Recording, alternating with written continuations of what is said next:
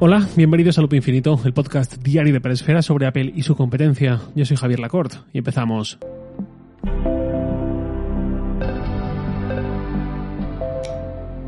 Este año está siendo, más allá del jarrito de agua fría que ha sido lo de los nuevos iPad, está siendo espectacular en cuanto a lanzamientos de Apple por cantidad, por volumen, por todo el hardware que está renovando Apple, que es muchísimo.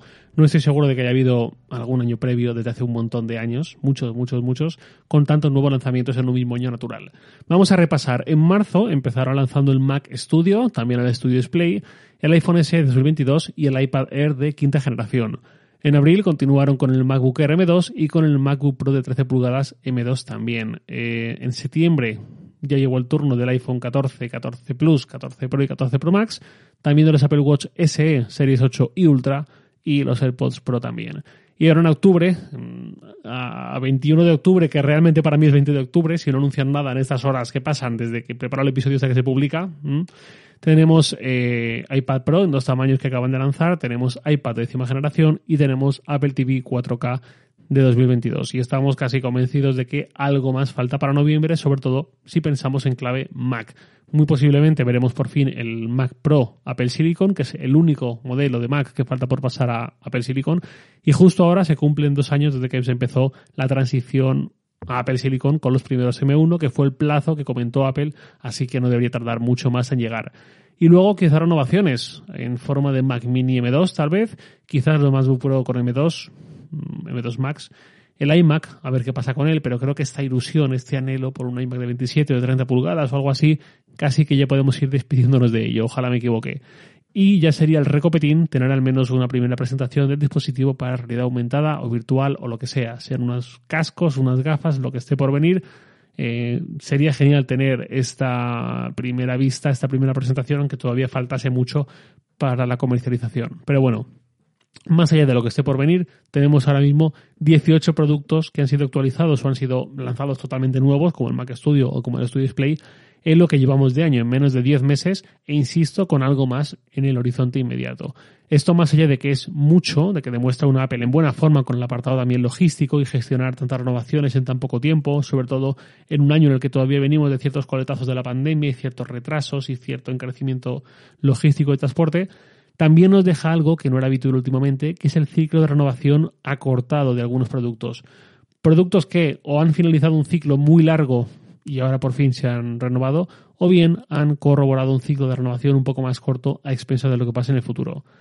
El iPad Pro llevaba sin actualizarse un año y medio, nunca había tardado tanto el iPad Pro en actualizarse, salvo el, el, segundo modelo, el que vino tras la primera generación, pero ha sido actualizado por fin. Digo por fin, pero no necesariamente en todos los productos veo inherentemente positivo un ciclo de renovación corto.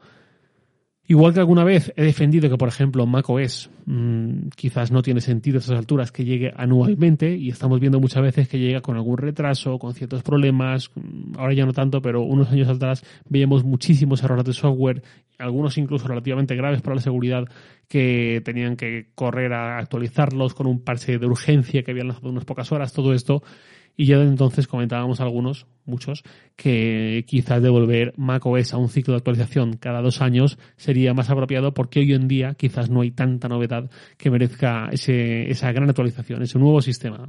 Mm, las actualizaciones de mitad de ciclo, digamos, dan para mucho y bueno, así lo veo yo y seguramente sí lo ve también mucha gente. Hay productos que sí que hay margen tecnológico para renovarlos una vez al año por el propio avance tecnológico en materia de autonomía, de procesador, sobre todo de cámaras, pero en otros tal vez 18, 24 meses, incluso más en algún caso concreto, me parece un ciclo bueno y aceptable, incluso saludable.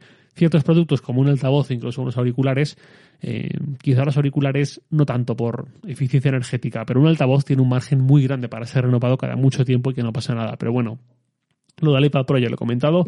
El iPad mini ha llegado a estar en ciclos de casi tres años sin actualizarse durante dos modelos consecutivos. Al principio el iPad mini era de renovación anual, pero desde 2016 se empezó a retrasar muchísimo y vimos cómo estaba ahí medio olvidado y se renovaba cada tres años. Ahora llevamos un año con el modelo actual, eh, sigue habiendo otros dos años de margen para ver si Apple va a cortar ese ciclo o lo va a mantener, pero por lo menos parece que algo de importancia le da porque hace no tanto pensábamos que el iPad mini era un producto ya destinado a morir. Por suerte, quizás no fue así. El iPad Air no llega ni siquiera al año todavía, llegó este mismo año, el, último modelo, y es un producto de renovación reciente, cada 18 meses más o menos, pues igual, queda un año para ver qué hace Apple con él y si vuelve a alargarlo o no. El iPad sin apellido, el que vamos por la décima generación, lleva mucho tiempo con renovación anual y la mantiene y aquí no hay sorpresas. Y pasamos a los iPhone, también con cero sorpresas a los iPhone principales, ciclo anual. Quedan los SE como dispositivos que están durando entre 2 y 3 años. Creo que estaría muy bien que este iPhone SE, que lleva medio año con nosotros, se renovase en marzo de 2023, al año de llegar, y acabe con el botón físico y con Touch ID y con el viejo lenguaje de diseño eh, en los iPhone, en todos, en los que quedan, incluso en el modelo más barato. Hay rumores que, de momento, mm, con pinzas, de Procer, sobre que el próximo iPhone se eh, lanzará finalmente en 2023, en marzo, un año después del último, y será un iPhone 10R, hablo del iPhone S, por supuesto, será un iPhone 10R con algunos componentes renovados. Creo que sería acertado una base así para este tipo de iPhone. También habrá que ver el precio, visto lo visto. Luego están los AirPods. Los AirPods Pro, tras tres años se renovaron. Los AirPods eh, sin apellido también suelen durar dos, tres años y hace un año de la última renovación. Y los AirPods Max, que van dentro de poco por su segundo año de vida, más o menos lo mismo que el HomePod Mini que a ser primeras generaciones no tenemos nada anterior con lo que comparar. El Apple Watch tampoco tiene misterio, como el iPhone, lo único, la renovación anual, eh, salvo en el SE, que parece que sale cada dos años, y el Ultra, que es nuevo. Y luego vamos con los Mac. El MacBook Air solía ser un dispositivo anual, sobre todo en 2018, que es cuando llegó el rediseño, pero el M1 le hizo tardar un poco más, más de un año y medio en ser renovado. Veremos en 2023 hacia dónde va. El MacBook Pro de 13 pulgadas, cada vez lo entiendo menos, sinceramente, eh, pero más o menos lo mismo que el Air. El de 14 y 16 eh, también solía ser anuales, uso como precedente el de 15 o el de 16, 14 nunca hubo. El iMac va por año y medio y hemos visto varios modelos de iMac en los últimos, en la última década más o menos. Algunos modelos han durado casi dos eh, años sin renovarse. Y luego quedan Mac Studio, que es nuevo, no tiene ni un año. Mac Mini, que lleva también casi dos años sin actualizarse, y es un enigma, porque Apple igual actualiza en menos de un año, que igual se tira tres años sin tocarlo en esta historia reciente y el Mac Pro, que ahí estamos esperándolo. En general, hay una cierta tendencia reciente a cortar esos plazos después de ver, eh, pues eso, Mac Mini tres años sin tocarlo, MacBook Air también llegó a estar casi tres años ahí abandonado, del iMac ni hablamos, el iPhone eh, SE también se pasó tres años olvidado, el iPad Mini, lo mismo, en seis años se actualizó dos veces nada más, los AirPods Pro o incluso el Apple TV, que de tres años sin actualizarse ha pasado a hacerlo después de uno. Esto, lógicamente, es otro desafío para una empresa que no viene a estar tan acostumbrada a hacerlo y al mismo tiempo me pregunto si estamos viendo demasiados productos.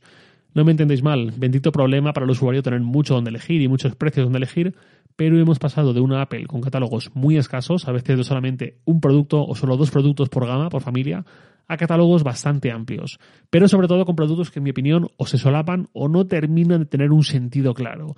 Y va un poco a la segunda parte de este episodio, catálogos largos.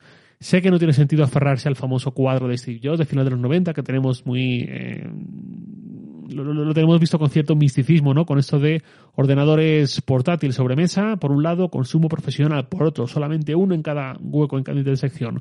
No tiene sentido pensar en esa clave necesariamente a día de hoy, que han pasado 25 años, pero uno se pregunta si sería más fácil para el usuario elegir y para Apple comunicar sus productos reduciendo el catálogo.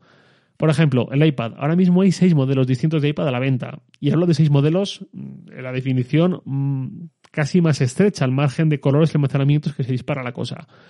Para mí, en la gama iPad tendría más sentido pensar en algo como iPad mini, 8 pulgadas, iPad sin apellido, 11 pulgadas, iPad Pro, 13 pulgadas. Solamente tres modelos, tres enfoques. El iPad de décima generación quizás le falten un par de añadidos en la lista de componentes y le suben algunos euros en el precio, pero con el rediseño y el nuevo teclado completísimo que tiene, solapa bastante al iPad Air. Ya sé que el iPad Air tiene añadidos que no tiene este iPad de décima generación, empezando por la pantalla laminada y tal, pero eh, se acerca muchísimo y yo estoy hablando de algo más conceptual, no necesariamente con los últimos modelos que han presentado. Y el iPad Pro ofrece 13 pulgadas nada más. Sé que algunos me querréis matar por sugerir esto, pero así veo yo una línea iPad simplificada, muy fácil de entender, muy fácil de decidir una compra. Eh, donde se compra en base al tamaño y el mayor tamaño también supone mayor rendimiento, cosa muy lógica en un dispositivo como el iPad. Con el Mac eh, voy a separar portátil y escritorio. Ahora mismo en portátil, Mac portátil, hay cinco modelos a la venta. Air M1, Air M2, 13, 14 y 16 pulgadas. A mí me sobran dos. Me sobra el Air M1 y me sobra el Pro de 13 pulgadas. Quedarían solamente MacBook Air, para estudiantes, para consumo doméstico, incluso para profesionales que no requieren un alto rendimiento, y luego los dos MacBook Pro, que podrían incluso meter un Air más grande y tampoco me desentonaría. Pero a priori, mantener el viejo Air podrían dejarlo a autodistribuidores y centrarse en el M2. Eso no quita que el M2 haya llegado con un precio eh, finísimo, 300 euros más caro que el M1, que a su vez subió 90, con lo cual son 400 euros más lo que cuesta el M2 respecto al M1 en su lanzamiento. Pero es otra cuestión, insisto, estoy hablando de líneas de producto, de líneas conceptuales.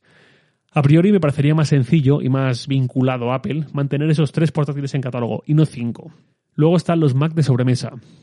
Ahora mismo hay cuatro iMac, Mac Mini, Mac Studio, Mac Pro. No me parece problemático esto, la verdad.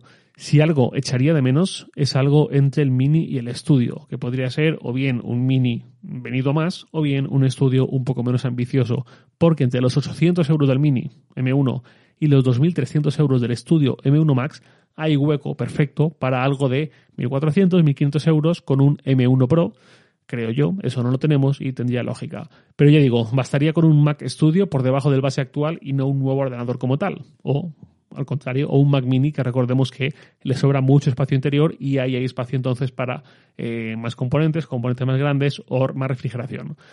Mac Mini base y Mac Mini con M1 Pro, pues ¿por qué no? De esta ecuación he descontado al Mac Mini con Intel, que sigue vendiendo Apple, porque obviamente es algo que tiene fecha de caducidad y tampoco quería meterlo cuando claramente es legado que cuando se acabe el stock se acabó. Luego están los AirPods. Hay cinco modelos a la venta. AirPods 2, AirPods 3 sin MagSafe, AirPods 3 con MagSafe, AirPods Pro y AirPods Max. Los AirPods 2 haría lo mismo que con el MacBook Air M1, que lo siga vendiendo el distribuidor que quiera, que muchos querrán, igual que los iPhone antiguos, pero fuera de la lista oficial actual de Apple. Y lo de vender los AirPods 3 con o sin MagSafe no lo entiendo, no comprendo esa diferenciación que Apple te pide 10 euros más si lo quieres con MagSafe. Eso no es apostar por una tecnología de carga, es retrocederla, es disuadir de ella incluso. Y ya digo, para Apple tendría algún sentido, para mí no. Vamos con el Apple TV, que por fin se ha marchado el HD, no tenía sentido vender algo sin 4K en el 22, y ahora tenemos dos modelos a la venta. ¿Por qué no uno? Eh, ¿Por qué cargarte el Ethernet y capar artificialmente la compatibilidad con Thread, además del almacenamiento, por supuesto? La simplificación creo que ayudaría a no temer equivocarse cuando vas a comprar uno, a no pensar si te arrepentirás de haber ido por el de más almacenamiento eh, o al revés, y si te arrepentirás de haber pagado de más para nada. Es una diferenciación extraña. Con el Watch creo que tenemos también algo razonable, SE 8 y Ultra. Y por último, el iPhone. Me encantaría ver algo más simplificado que los cinco iPhone actuales a la venta, pero quizás el mercado es tan grande en el smartphone y hace falta estimularlo tanto, hace falta granulizarlo tanto, que hace falta algo así, hace falta un catálogo algo más extenso. Lo del Mini salió mal, tenía una cuota estimada de venta del 5%, es decir, que el Mini supuso una de cada 20 ventas de iPhone, cuota interna, no cuota de mercado, cuota de iPhone. Esto quizás para otras marcas sería un éxito razonable, pero en el caso de Apple han visto esto como algo insuficiente y ya no hay iPhone mini. Ahora está el Plus, pues a ver qué tal sale. Los primeros informes de analistas y de consultoras dicen que mal. Yo lo cogería con pinzas de momento al menos, pero positivas no son nuestras primeras señales. Eh, pues eso, pues a ver qué pasa finalmente. Voy cerrando el episodio con la pregunta de una oyente, no es muy habitual que sea una y no uno. La oyente es Saida Herrero, que me escribe y me dice, muy buenas Javier, tengo una duda del mundo iOS rondándome desde hace tiempo. ¿Cuál es la mejor forma de guardar las fotos? Utilizo la aplicación Foto del propio iPhone y Mac, pero me confunde cómo puedo eliminar las imágenes del móvil o iCloud para liberar espacio, pero conservarlas en el Mac. La sincronización de Apple está muy bien, pero hay que ir con pies de plomo para entenderla. No sé si lo has tratado en algún podcast que tenga más tiempo, pero sería encantado de escucharlo si no. Saludos y gracias por la info. Pues muchas gracias, Saida. Me temo que borrar fotos eh, como tal, del iPhone, por ejemplo, si mantiene la sincronización por iCloud, la borraría de todas partes. En ese caso, lo único que se puede hacer es activar la optimización de almacenamiento, los ajustes del iPhone o del Mac o de la fototeca del Mac, que borra, entre comillas, las fotos antiguas del iPhone, pero sin borrarlas de iCloud y cuando las quieras volver a ver, te la descarga al momento. Para mí, la mejor forma de prevenir un poco esta saturación de fotos es cuidar un poco de vez en cuando nuestra fototeca, hacer ese mantenimiento periódico, eliminando pantallazos, eliminando fotos repetidas y tal, y hacer una cierta selección, aunque sea de vez en cuando. Es eso o acabar con 40.000 fotos que necesitaríamos muchos, muchos días seguidos trabajando en ellas para poder gestionar y utilizar a mano. Yo he de confesar, lo he dicho alguna vez en el podcast, que me entiendo genial con los contactos, el correo, las notas, las tareas, tengo sensación de tener todo bajo control y muy bien, pero las fotos son mi punto débil y es lo que más me cuesta eh, mantener de una forma saludable. Pero bueno, debilidades que tenemos todos. Nada por hoy, lo de siempre, os leo en Twitter, arroba jlacort, y también podéis enviarme un mail a lacort.sataka.com. Loop Infinito es un podcast diario de Peresfera publicado de lunes a viernes a las 7 de la mañana, hora española peninsular, presentado por un servidor Javier Lacorte y editado por Santi Araujo. Un abrazo y hasta el lunes.